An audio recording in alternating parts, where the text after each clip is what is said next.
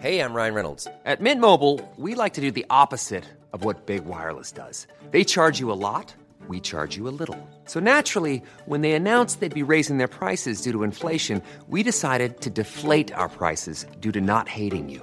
That's right. We're cutting the price of Mint Unlimited from $30 a month to just $15 a month. Give it a try at mintmobile.com slash switch. $45 upfront for three months plus taxes and fees. Promo rate for new customers for limited time. Unlimited more than 40 gigabytes per month. Slows. Full terms at mintmobile.com. ¿Qué tal? ¿Cómo le va? Buenas tardes. Estás a punto de escuchar Yo soy Javier Alatorre. las noticias con Javier Alatorre. La vamos a pasar muy bien. Comenzamos. Y si se dio es que llegó la noche para tocar tu cuerpo, no trajiste panty, quiere decir que estaba ready, deja que llueva baby, agua jamaica pa' mí, entre tu cuerpo encuentro vida, te haré todo lo que me pidas, una noche de sexo que nos dure toda la vida. Muy buenas tardes, muy buenas tardes, qué gusto saludarlos. Siempre es un placer, un privilegio tener la oportunidad de enlazarnos a través de este esfuerzo de El Heraldo Radio y del Grupo Audiorama. Gracias por estar con nosotros y bueno, hoy es el Día Mundial de la Tierra y pues es algo en lo que tendríamos que reflexionar todos los días. La tierra nos la prestaron y nosotros pensamos que era nuestra. Y pues ya te estoy escuchando por ahí, Javier, ¿cómo estás? Bien, bien, bien, bien, muy bien, bien y de buenas. Día de la Tierra, mucho que este, reflexionar, aunque si somos honestos, eh, lo dejamos pasar, eh, lo dejamos pasar todo, lo dejamos, eh, no, no, yo sé que en este momento pues vamos a, a estar hablando mucho de la responsabilidad que tienen las autoridades que francamente no hacen nada, mucho choro, mucho choro, pero no hacen nada. Y este, pues eh, en el día a día, pues también nos damos cuenta que nos falta mucho. Hemos avanzado. Ahí vamos cuidando en temas de basura, en temas de reforestación, en, en- en- en muchísimas cosas. Pues hemos avanzado, pero todavía, to- todavía estamos eh, batallando. Por ejemplo, la Ciudad de México es una nata, Anita, que no Sí, sabes qué, hombre. qué- qué cochinero de, de, de aire estamos este, respirando. Bueno, estábamos escuchando al mismísimo Maluma. Em, ay, ay, ay. Pues es una estrella, de que pues, es una estrella, es una No, hombre, estrella. sí. Oye, ¿y no lo había, no lo habrá contagiado este nuestro charro Alejandro Fernández? ¿Cómo estuvo Pues ahí la cosa? Creo que se reunieron todos en la casa de, de este, pues de un cantante también muy famoso, el que era el marido de la J-Lo. Ah, se me va uno flaco como Agustín Lara. Anthony. Marc Anthony. Anthony. Se llama Marc Anthony. Que igualito que Agustín Lara, es flaco, feón, escurrido, pero tiene mucho pegue, tiene unas novias guapísimas. ¿No? No, tiene una ondita, tiene una, una cosa mala y con esa voz lo feo se le quita. Ay, bueno, pues tienen novias ahí muy, muy, muy guapas. Entonces hizo un baile en su casa, porque ya ves que les iban a dar los premios del el, este, mm, eh, Latin American Music Award o algo, algo así. Y entonces, este, pues se juntaron todos, vénganse a la casa, acá, este, hacemos eh, fiesta, algo, en fin. Y entonces llegó Alejandro Fernández y llegaron varios. Este, Maluma, Marc Anthony, pues desde luego era el anfitrión, estuvo también este, bueno, muchos artistas. Y de pronto, pues cuando se hizo la prueba después del baile, Alejandro Fernández les habló y les dijo, oigan, qué pena, pero pues di positivo de COVID. Entonces revísense todos. Afortunadamente ya Alejandro Fernández era sintomático, ya está bien, ya, ya presentó ahí toda la documentación de que la libró. Qué bueno, nos da mucho gusto. Los demás, pues hay que cuidarnos, hay que cuidarnos muy, muy bien con todas las vacunas y demás. Vamos despacititito, vamos apenas con el 8% de la, de la población. Es un buen esfuerzo, muy anunciado, muy promocionado todo el tiempo, que ya llegó otro contenedor, que ya llegó otra cajita, y ahí va corriendo la subsecretaria y el canciller y se forman y no, trompetas y todo y bajan la cajita. Qué bueno, ahí van llegando, pian pianito, las vacunas. Miguel Aquino, nos da muchísimo gusto saludarlo. Ustedes dos andan de vagos. Déjenme decirle a nuestros amigos nada más. Anita Lomelis anda persiguiendo la apertura de, de las escuelas, los salones de clase, con los niños batallando con unas temperaturas este, tremendas. Así es que por allá andará Anita todavía en los estados donde se perfila la apertura de clases. Ya nos contarás, Anita Lomelí. Y Miguel Aquino está en la mismísima este, tierra del mariachi y del tequila. Qué bonito es Jalisco, como diría la canción. ¿Cómo estás, Miguel Aquino? ¿Qué tal, Javier, Anita, amigos? ¿Cómo están? Muy buenas tardes, me da mucho gusto saludarlos. Sí, Adiós, gracias. Esta mañana me, me, toca saludarlos. Bueno, ya prácticamente tarde en varias partes del país. Bueno, pues toca saludarlos desde la zona de Guadalajara, en Jalisco. La verdad es que prácticamente voy saliendo del aeropuerto. Vengo aquí precisamente sobre ya la, carretera. Fíjate que, por ejemplo, el aeropuerto de Guadalajara eh, está en Tonalá. En realidad no está en el municipio de Guadalajara, pero es un ejemplo de cómo debe de estar ubicado un aeropuerto. Debe de estar fuera de una ciudad. Nada más ahorita estoy haciendo aproximadamente 40 minutos para llegar hacia la zona de Guadalajara y posteriormente Zapopan, pero creo que esa es la forma correcta de la ubicación de, de un aeropuerto. Y bueno, Javier, también tengo que aprovechar y por favor quiero invitarlos a todos porque hoy tenemos excelentes noticias eh, para nuestros amigos en la península. Hoy empezamos a transmitir en Yucatán, en Check, 101.5 FM. Saludos a todos nuestros amigos en Yucatán. Ya los extrañábamos y por supuesto estamos muy pendientes con ellos. ¡Bravo!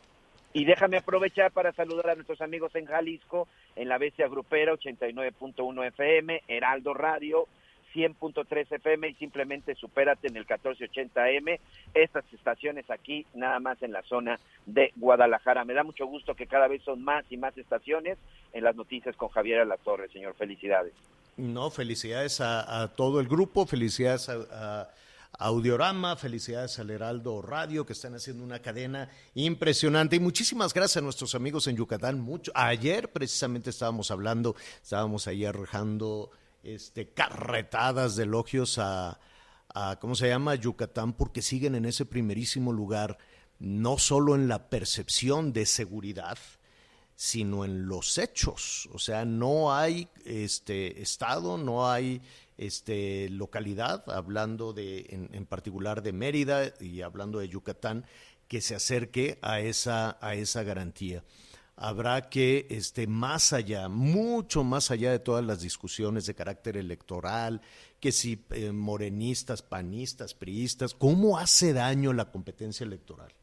Francamente hace muchísimo daño porque atrás de la competencia electoral se esconden muchísimas cosas de las cuales vamos a hablar hoy. Por cierto, ¿no? Vamos a ver lo que está sucediendo con algunos de los candidatos, qué está pasando en Morena, que es una cosa este pues seria, ¿no? La verdad, seria, complicada y no nada más en Morena. Eh, básicamente en todos los partidos políticos. Entonces, cuando se partidizan las cosas, cuando dicen, no, a mí no me interesa ver lo que están haciendo eh, en Yucatán, porque eso lo hacen de otro partido político y como yo soy de este partido, no puedo tomar nota. Es, es criminal que ese pensamiento, ¿no? Si alguien está haciendo bien las cosas, ve y pregúntale Ve y pregúntale, dile, oye, ¿cómo le hiciste? ¿Cómo le haces para tener esa policía? ¿Cómo le haces para tener a raya la delincuencia? ¿Cómo le haces para este, bajar eh, tus eh, índices de criminalidad? Y de acuerdo a esa lista que estábamos eh, presentando ayer precisamente con Salvador, con el titular del que es que Consejo Ciudadano para la Seguridad, ¿no? en la Ciudad de México, así es el, el, nombre completo. Así es, señor. Este, eh, se revisó que, que, bueno, la Ciudad de México entre, haciendo una categoría aparte, ¿no? Como las zonas eh, conurbadas, como los centros urbanos importantes, este, también dio un, brinco. No hay quien alcance a Yucatán y, y, deberíamos, ¿no? De esforzarnos todos hacia allá pero en, en, digamos que en concentración urbana, como es la zona metropolitana de Nuevo León. Saludamos a nuestros amigos allá en la zona metropolitana de Monterrey, de Monterrey, Nuevo León. Eh, la zona metropolitana de, Veracruz, Boca del Río, ¿no? Los que, que, siempre nos escuchan y nos da muchísimo gusto. Desde luego la zona, la zona metropolitana de la Ciudad de México, con el Estado de México, y también todos los municipios que cada vez se van juntando más en el, en el Bajío, allá en Guanajuato, en fin. En esa medición, pues la Ciudad de México dio un salto enorme en, eh, de un 59%. 59% es la medición que ellos hacen.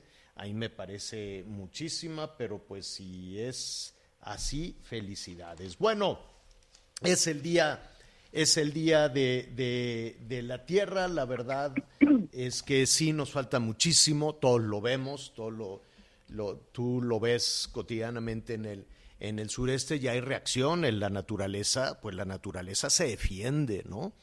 Y le hacemos muchísimo daño, vamos y desarrollamos en cañadas, en ríos, este, no, tenemos un, un, un, uso del agua muy ineficiente, muy, muy ineficiente, tenemos una sequía tremenda.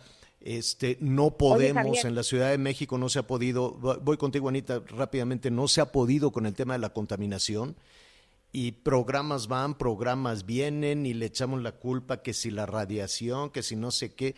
Si deja de soplar el viento, si deja de soplar el viento en la Ciudad de México, esto se convierte en una calamidad.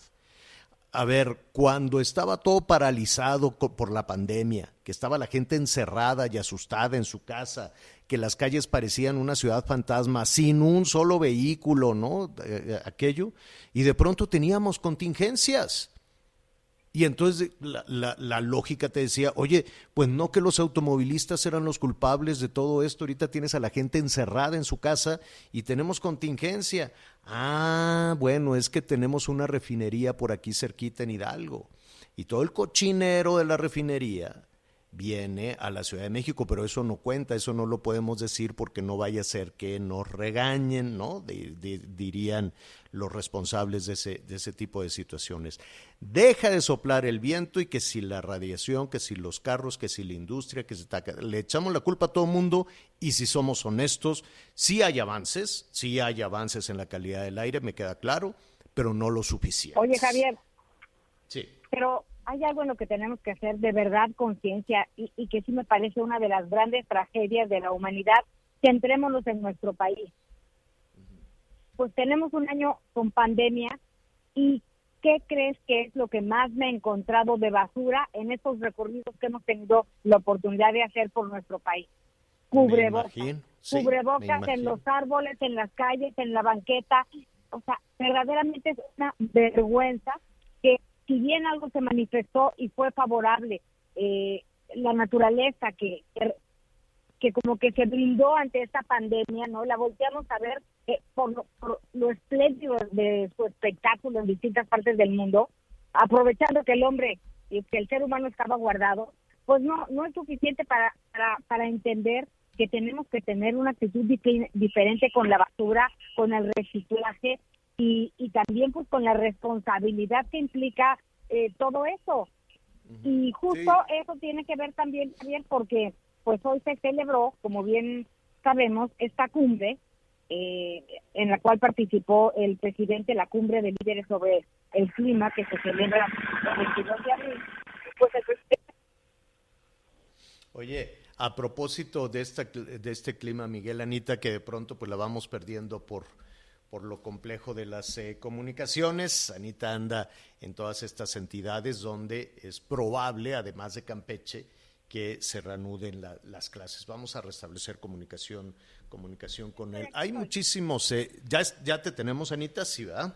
Sí, sí, sí, sí. sí. Ah, bueno. Nada más hablaba ah. de esta cumbre, Javier, de la cumbre que hoy se inauguró, pues que pues el presidente López Obrador propone que Estados Unidos pues, financie el programa Sembrando Vida como una alternativa ecológica y de migración.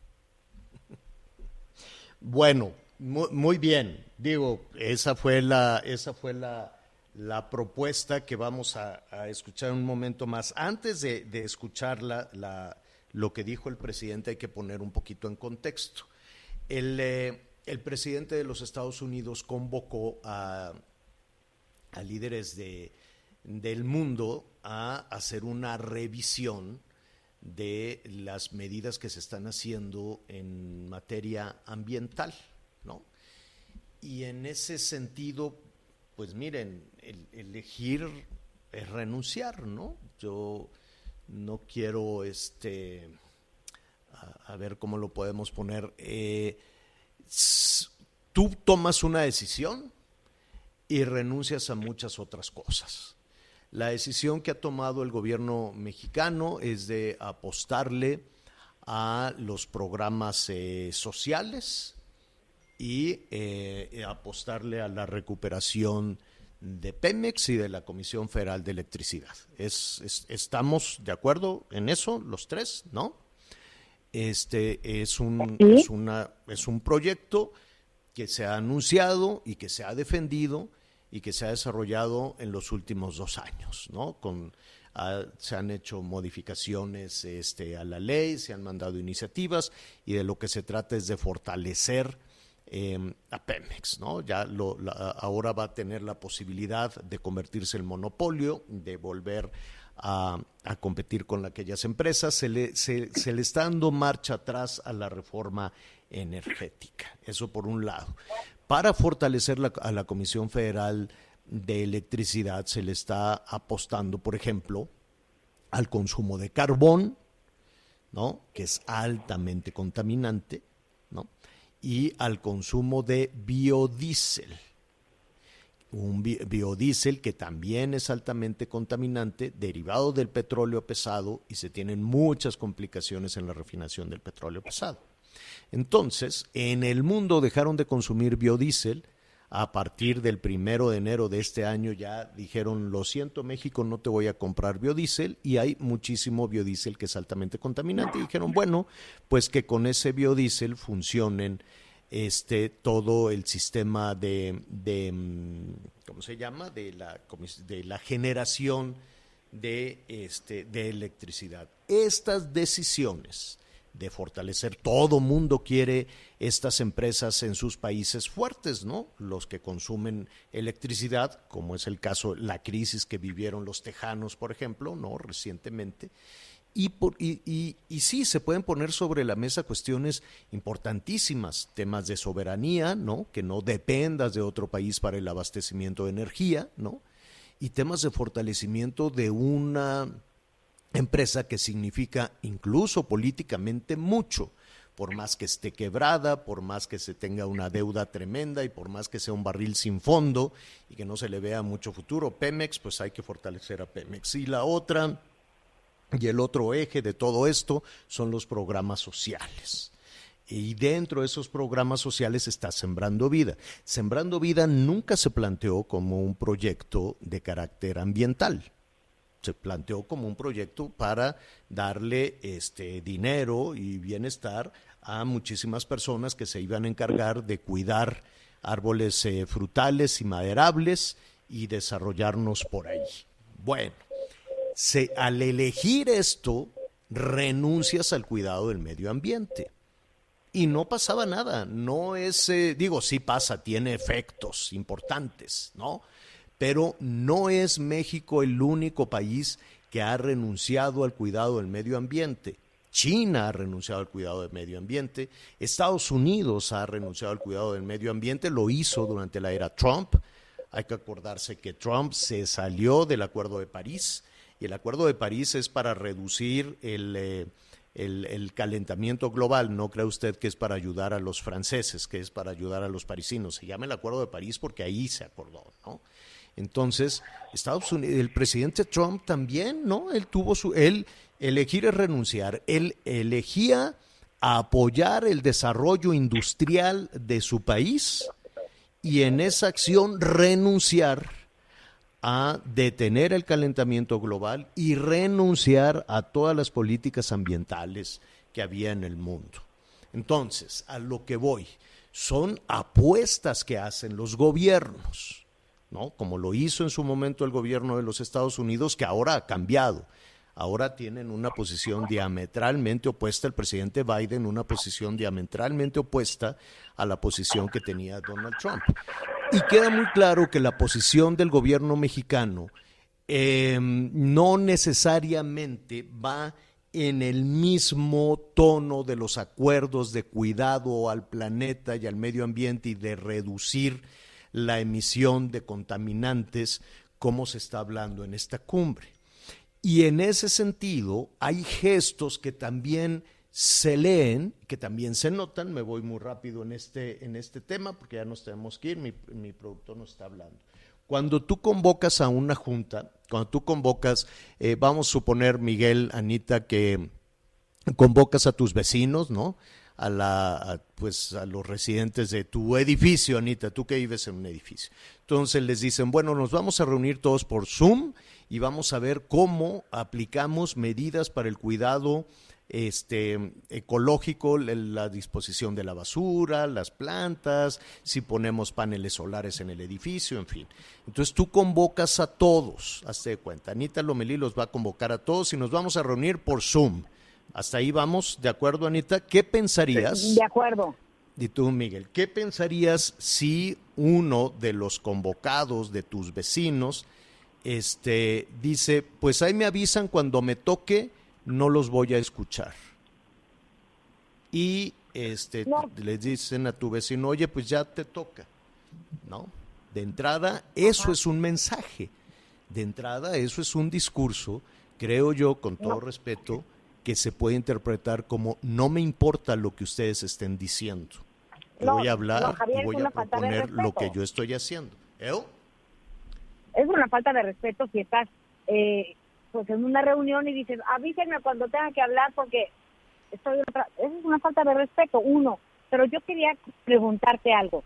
A ver, el programa Sembrando Vida del que, al que se retiró el presidente, bueno, su objetivo era voltear a ver al campo, hacerlo productivo para que las personas dejaran de desplazarse y eh, encontraran trabajo en sus comunidades, que me parece que es un y gran llevar tema. bienestar a También esas familias. tenía que ver con la también tenía que ver con la migración y el cuidado al medio ambiente. Pero mi pregunta no, no, no, para ya, ti, ya se le agregó, después se le agregó eso. Pero ¿sabes, sabes qué, Anita? Ah, Está increíble el tema. Está increíble el tema, nada más que ya aquí ya mi productor ya nos está diciendo que nos alargamos. Ya, Lo- lo- nada más vamos a reto Sí, dime, dime. Nos vamos al corte con esta pregunta que para que me A la ver. pienses. ¿Tú Sí. crees que no hay asuntos planchados en estas reuniones de tan alto Claro. nivel?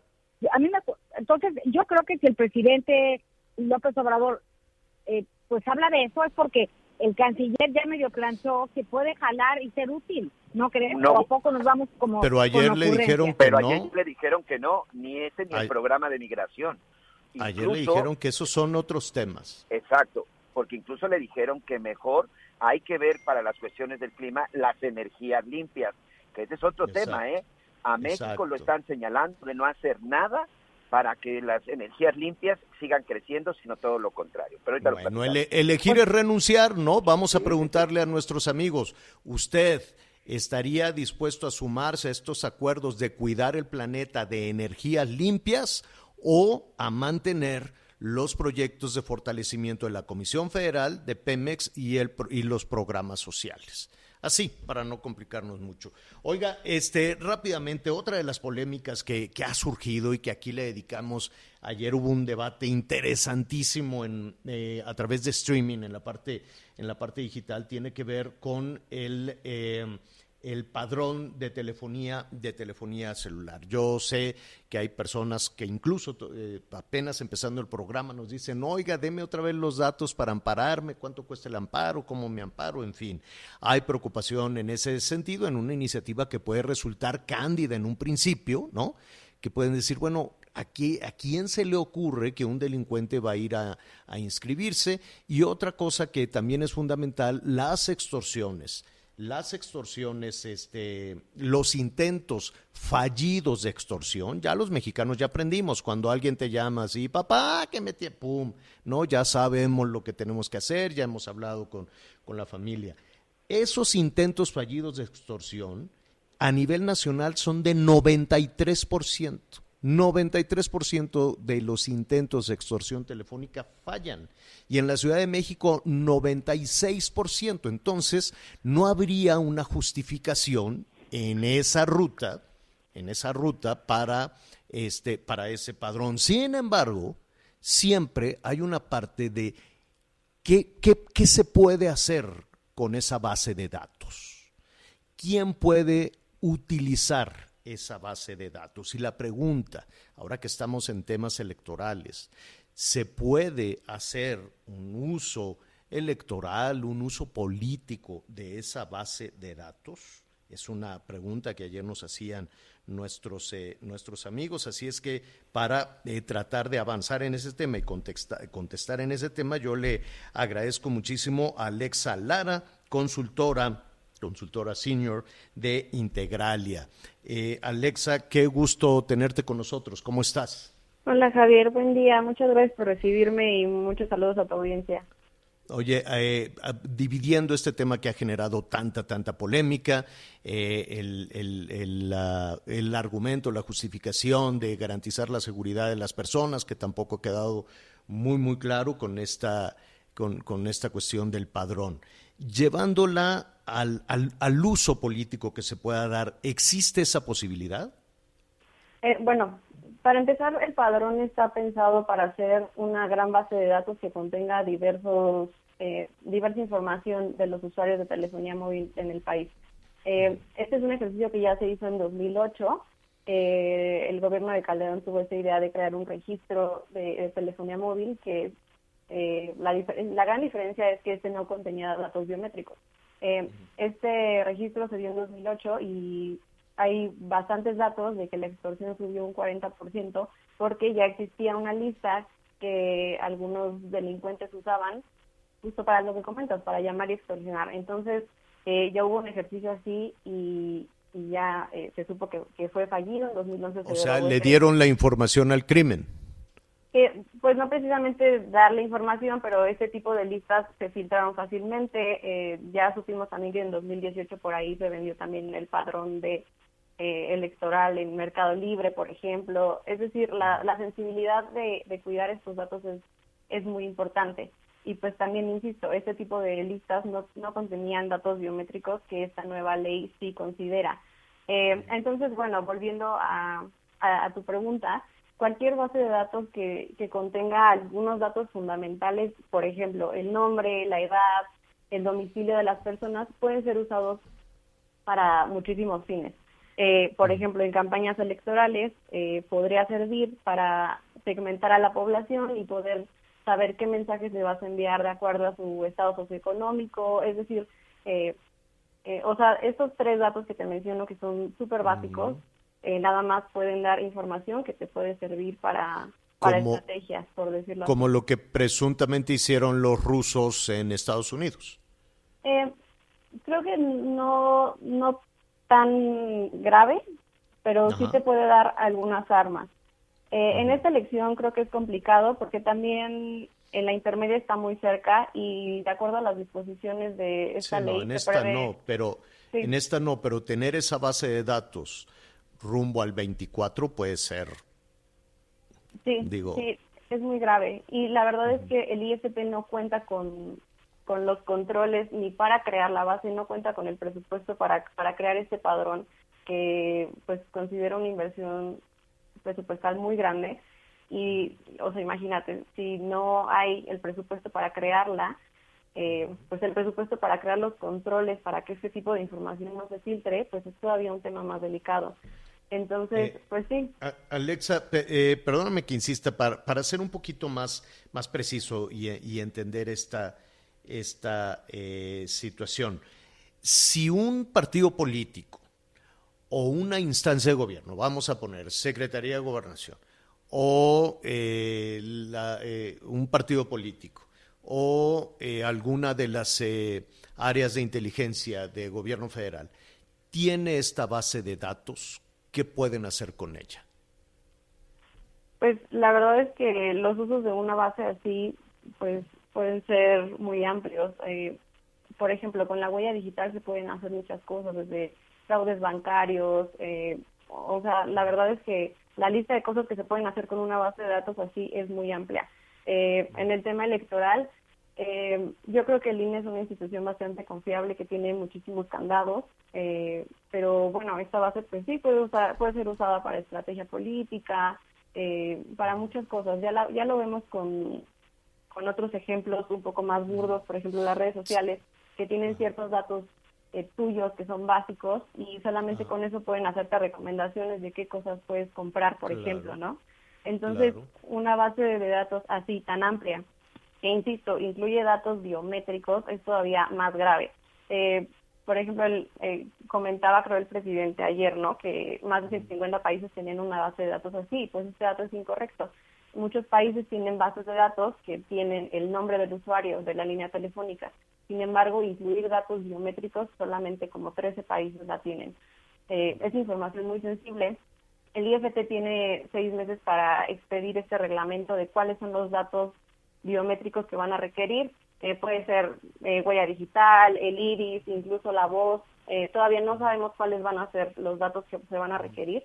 Entonces lo que decían ahí en Palacio Nacional de que es solo la huella, es solo la huella, que, que iba evidentemente en un contrasentido de lo que ya los legisladores habían sacado el viernes por la tarde-noche, lo único que se genera es confusión. En la huella, es el iris, es, o es todo, ¿no? Sí, todavía no, todavía no sabemos. Como te comento, el IFT tiene seis meses para expedir este reglamento, entonces no, no sabemos todavía si el IFT va a requerir la huella digital nada más, o si también va a querer el iris o la voz. Y bueno, insisto, simplemente con la huella digital hay muchísimas cosas que se pueden hacer. Entonces sí es un padrón muy peligroso que vulnera la seguridad de los ciudadanos, vulnera incluso pues su derecho a la comunicación porque te están condicionando entregues tus datos personales a que puedas tener una línea telefónica. Eh, si así, si así como, como estamos, Alexa, en tiempos de campaña, pues ya sabes, ¿no? En la madrugada la llamada de, eh, de soy el candidato, soy la candidata fulana de tal, que se hace con toda la intención de que te caiga gordísimo, ¿no? Y, y generar una, una percepción negativa. Es decir, si así que no se tiene esa base de datos se utiliza a favor o en contra de algún ah, aspirante, imagínate con el control total. Sí, claro, y además son bases de datos eh, muy grandes. Por ejemplo, hay algunas otras instituciones como el SAT que tienen tal vez las huellas digitales por eh, por muchos eh, documentos que, que, expiden y tal. Sí, pero, tienen el iris incluso, sí. Sí, pero una base de datos de línea de líneas de telefonía móvil sería muchísimo más amplia que, por ejemplo, esta del SAT, justamente por el nivel de informalidad que hay en el país, ¿no? Entonces, esta línea o esta idea del padrón podría tener una base de datos muchísimo más amplia que cualquier otra que, hayamos visto. Y el hecho de que tenga datos biométricos que todavía no sabemos cuáles van a ser, eh, pues sí, es muy dudoso. Y, y también lo que comentabas al principio, que no hay nada que compruebe que, esto vaya a reducir la extorsión. Al contrario, ya tenemos por ahí una experiencia anterior que nos confirma que al contrario, la extorsión subió porque estas listas que solamente tenían tu nombre tu, y tu teléfono se filtraron y se vendían y se intercambiaban entre actores para que se extorsionaran. Entonces, pero, pero de alguna manera hemos, hemos aprendido también, Alexa, y lo que desafortunadamente ha subido, ha crecido muchísimo, es la extorsión este, presencial, por decirlo de alguna manera como estas bandas de crimen organizado colombiano, lo que sea, o a los negocios. A los negocios no les hablan por teléfono, van y los queman van y los chantajean y les quitan el dinero y los piden. Es decir, ha bajado esta, esta, eh, digamos que la, el espíritu que ponían sobre la mesa los legisladores para esto, pues ha bajado 93%. Los ciudadanos ya sabemos que hay que colgar y lo reportas. ¿No? Entonces es, es prácticamente eh, fallido. Sí hay casos, ¿no? Todavía hay, hay muchísimos casos, pero los extorsionadores, los secuestradores, los traficantes de personas, los que hablan a los familiares de los indocumentados, están actuando presencialmente, físicamente. Este, y, y, esa es otra cosa que no tiene nada que ver con la creación de este, de este padrón, ¿no? Sí, sí, claro. La cosa con estos datos es que puede abrir un catálogo más amplio de delitos. Ah, claro o sea, insisto, la, la, pura huella digital puede tener muchísimos usos. Y eh, detonar el robo de, de, dispositivos, ¿no? Sí, y también antes de... Sí, antes de que entrara, eh, tú comentabas eh, esto de que si te roban el celular, ¿qué pasa, no? Y, y, por ejemplo, en la ley, en la ley que se publicó en el diario oficial el viernes de la semana pasada, considera que tu registro se va a dar de baja hasta seis meses después de que, de que tú lo denuncies. Entonces, pues es una ventana muy amplia de seis meses de qué va a pasar con, con, tu registro. Que puede que se, te lo hayan robado y se haya cometido algún delito con él, pero va a seguir seis meses registrado que tú eres el dueño de esa línea telefónica. Pues, pues veremos también, han estado muy callados los, los partidos políticos, están a lo mejor ocupados en tanto escándalo, pero este, veremos también cuál es la reacción que en ese, que en ese sentido puedan tener. Alexa Lara, consultora de Integralia, te agradecemos eh, muchísimo esta, tus comentarios. Un gusto estar contigo, Javier. Muchas gracias. Gracias, hasta pronto. Una pausa y regresamos con sus, con sus comentarios. Sigue con nosotros. Volvemos con más noticias. Antes que los demás. Heraldo Radio. Y hay más información. Continuamos. Ruta 2021, la ruta hacia las elecciones presenta. Así es, vamos a continuar con la eh, conversación que llevamos ya desde hace varias semanas con las candidatas, los candidatos a los gobiernos en 15 estados de la República. Ya falta nada, bueno, todavía, ¿no? Mes y medio más o menos, ¿no? 44 para 44 días para las eh, elecciones en algunos lugares las cosas se van redefiniendo, los números van los números van cambiando y todos los días hay acontecimientos que sí o sí impactan en la reflexión y en la decisión del electorado. Esta tarde vamos a Zacatecas. Uf, ya sabes, Zacatecas que en este momento pues está en el ojo del huracán en temas de violencia de género y además en tema de violencia, no solo por los acontecimientos alrededor del candidato y las candidatas o las candidatas y el candidato, sino este, las mediciones también de inseguridad, un asunto pues que no se merece eh, Zacatecas y que viene arrastrando con toda esa situación. Eh, me da eh, muchísimo gusto en esta ocasión saludar a, em, a la candidata Lupita Medina la candidata de partido Encuentro Solidario, a quien me da muchísimo gusto saludar. Lupita, ¿cómo estás? Muy buenas tardes. Hola Javier, muy buenas tardes, contenta de saludarte a ti y a tu auditorio. Un saludo desde Zacatecas. Oye, este, Lupita, yo sé que las que las encuestas son de alguna manera la fotografía de un día, faltan todavía 44, la moneda, las cosas pueden pueden cambiar a partir de, de los acontecimientos de la palabra correcta, de la propuesta, de la propuesta correcta. ¿Cómo te sientes en esta ruta 44 días de, los, de las elecciones? Mira, Javier, quiero decirte que me siento muy contenta, estoy trabajando arduamente, estamos conquistando votos ciudadanos, estamos conquistando voluntades, estamos haciendo una campaña eh, de a pie, una campaña en la que estamos recibiendo mucha simpatía de la ciudadanía ven al Partido Encuentro Solidario como una alternativa real de gobierno, no somos un partido más de lo mismo, somos un partido joven, un partido fresco, un partido con una propuesta muy, muy seria y con rumbo para Zacatecas.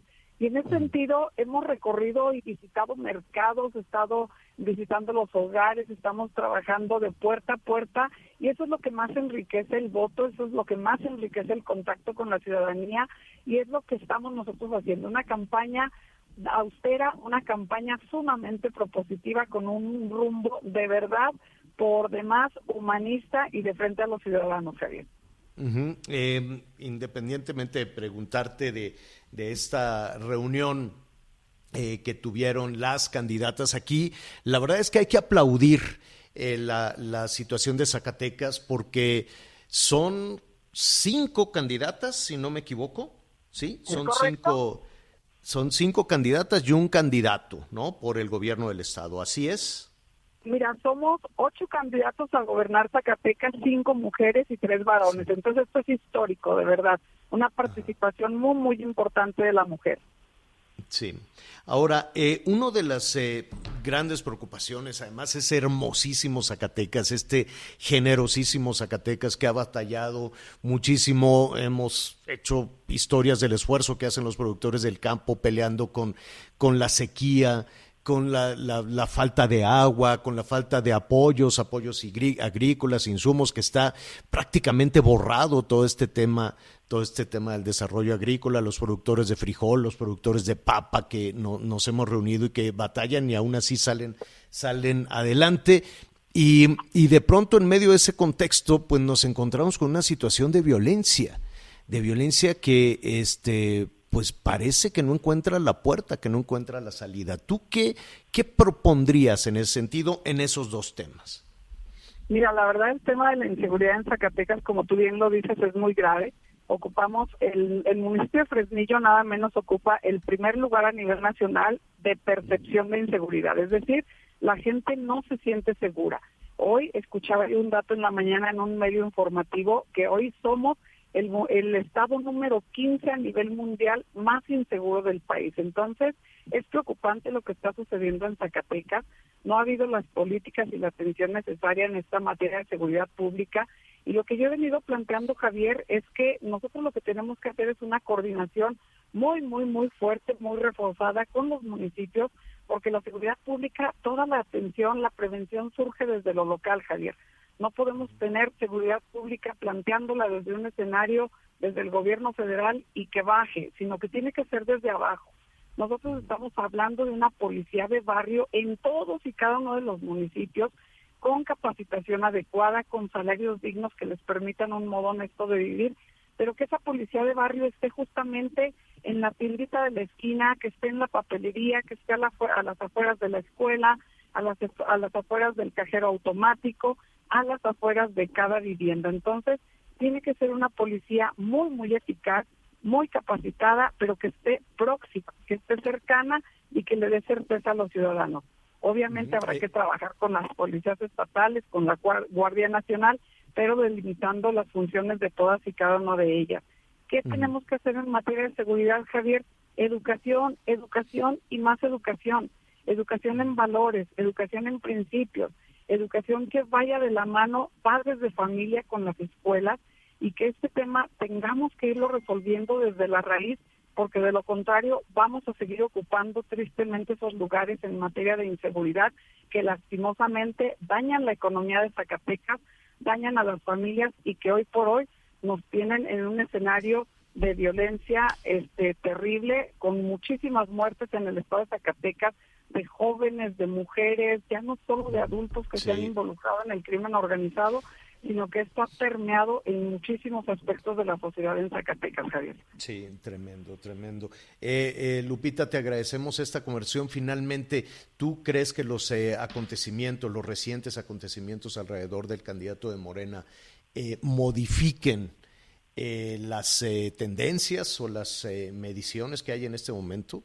Que alguna, que los, las ciudadanas, los ciudadanos puedan repensar su, su voto? Sin duda esto va a modificar grandemente la votación en Zacatecas. Y de entrada, Javier, porque yo sí quiero ser contundente y enfática, esa candidatura no puede permanecer, no puede ser un hombre votado, no puede ser alguien que tenga la oportunidad de ser electo en algún momento como gobernador. No podemos permitir los zacatecanos que un hombre depravado, que un hombre con esas actitudes inmorales quiera gobernar a Zacatecas. Yo no depositaría la confianza de mis hijos en un gobernante de esa calaña, no depositaría la confianza de los eh, de los estudiantes en un gobernante que no tiene principios morales. Hoy esta situación nos indigna de sobremanera, este tiene que ser un llamado a la reflexión.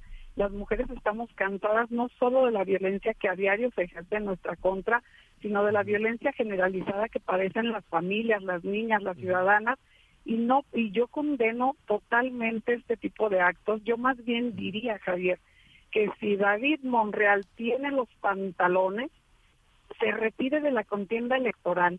Es un hombre que si de verdad todavía tiene algo de dignidad y de respeto a la ciudadanía, se retire de la contienda. No puede ser electo como gobernador y en ese sentido es que yo sí mi comentario contundente es que totalmente cambia el sentido de la votación en este momento, Javier. Pues estaremos ahí pendientes de lo que suceda. Sé que, que las candidatas de diferentes este, partidos, ahí estás tú, está la candidata de la alianza del PRI, el PAN, el PRD, Movimiento Ciudadano, entiendo que estaban eh, planteando presentar una denuncia, aunque la directamente afectada, Rocío Moreno, la candidata a la alcaldía de Juchipila, dice no. Sí, mira, en ese sentido, las candidatas, como bien lo comentas, nos reunimos en un rechazo enérgico hacia estas conductas misóginas hacia este abuso que se ha realizado de parte del candidato de la coalición Juntos Sabremos Historia en contra de una compañera de su propio partido. Es lamentable que ella pues no, no lo esté acusando, que ella no esté actuando como una ofensa hacia su persona, sino que hoy todavía sale a defenderlo.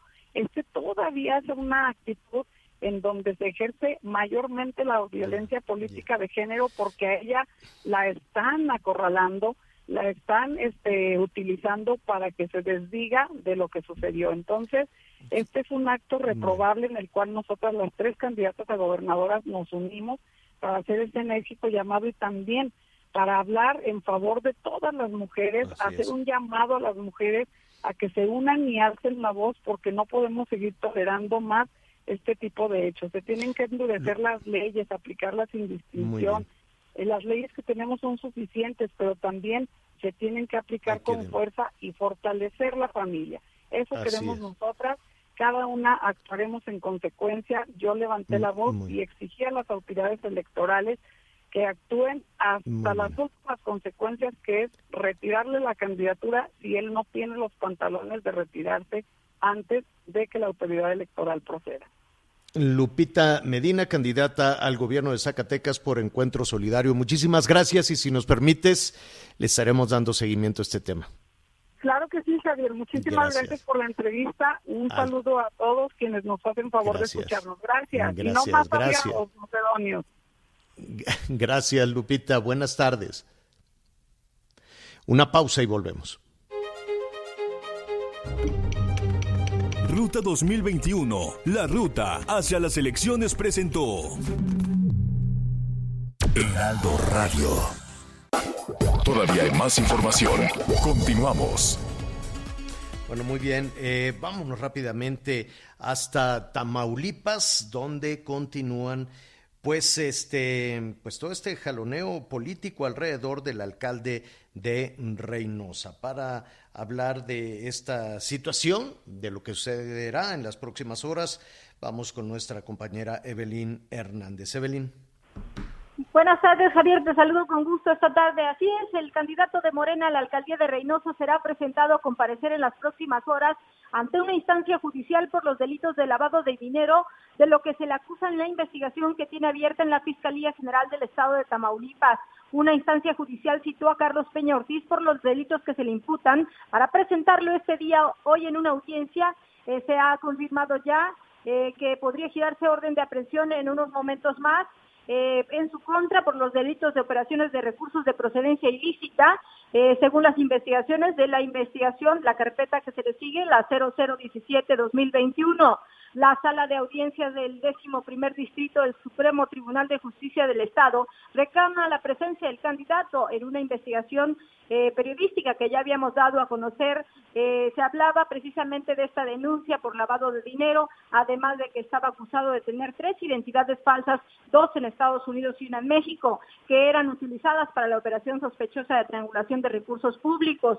Había sido denunciado por lavado de dinero por la compra de un rancho que generó hasta este momento momento que las autoridades tamaulipecas iniciaran ya las investigaciones y hoy pongan en el banquillo de los acusados a Carlos Peña Ortiz, quien podría ser detenido al ejercerse la vinculación a proceso penal mediante una orden de aprehensión y podría darse en las próximas horas. Si Carlos Peña Ortiz Javier es vinculado a proceso, perdería sus derechos políticos y las autoridades electorales tendrían que hacer un exhorto al partido a sustituir al candidato y estaría inhabilitado ya para poder competir en el proceso electoral. Eh, quiero comentarte, Javier, que las fracciones diversas de Morena eh, con mucha anterioridad habían acusado una imposición de un acto de nepotismo para que eh, Carlos Peña Ortiz pues encabezara esta candidatura. Es el hijo de la alcaldesa Maki Ortiz, aunque iba representando eh, por otras siglas partidistas, pues no se veía bien al interior de Morena. En unos momentos más se confirmará si es presentado de manera voluntaria o obligada por parte de la Fiscalía General de Tamaulipas. El candidato eh, Carlos Peña Ortiz, candidato a la alcaldía de Reynosa, quien hace unos momentos, Javier, de última hora, acaba de decir que de ser confirmada esta solicitud de presentación, eh, enfrentará la ley, dice Carlos Peña Ortiz, en este sentido, pues tan acalorado en el proceso electoral, Javier, otro candidato más que podría ser inhabilitado por enfrentar un juicio, un, juicio penal eh, y reclamado por las autoridades tamaulipecas. Javier. A 44 días de las elecciones, Evelyn, pues estaremos muy pendientes de este caso. Gracias. Gracias, Javier. Buenas tardes. Una pausa, volvemos.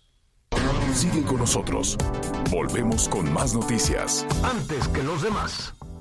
Heraldo Radio. La HCL se comparte, se ve y ahora también se escucha.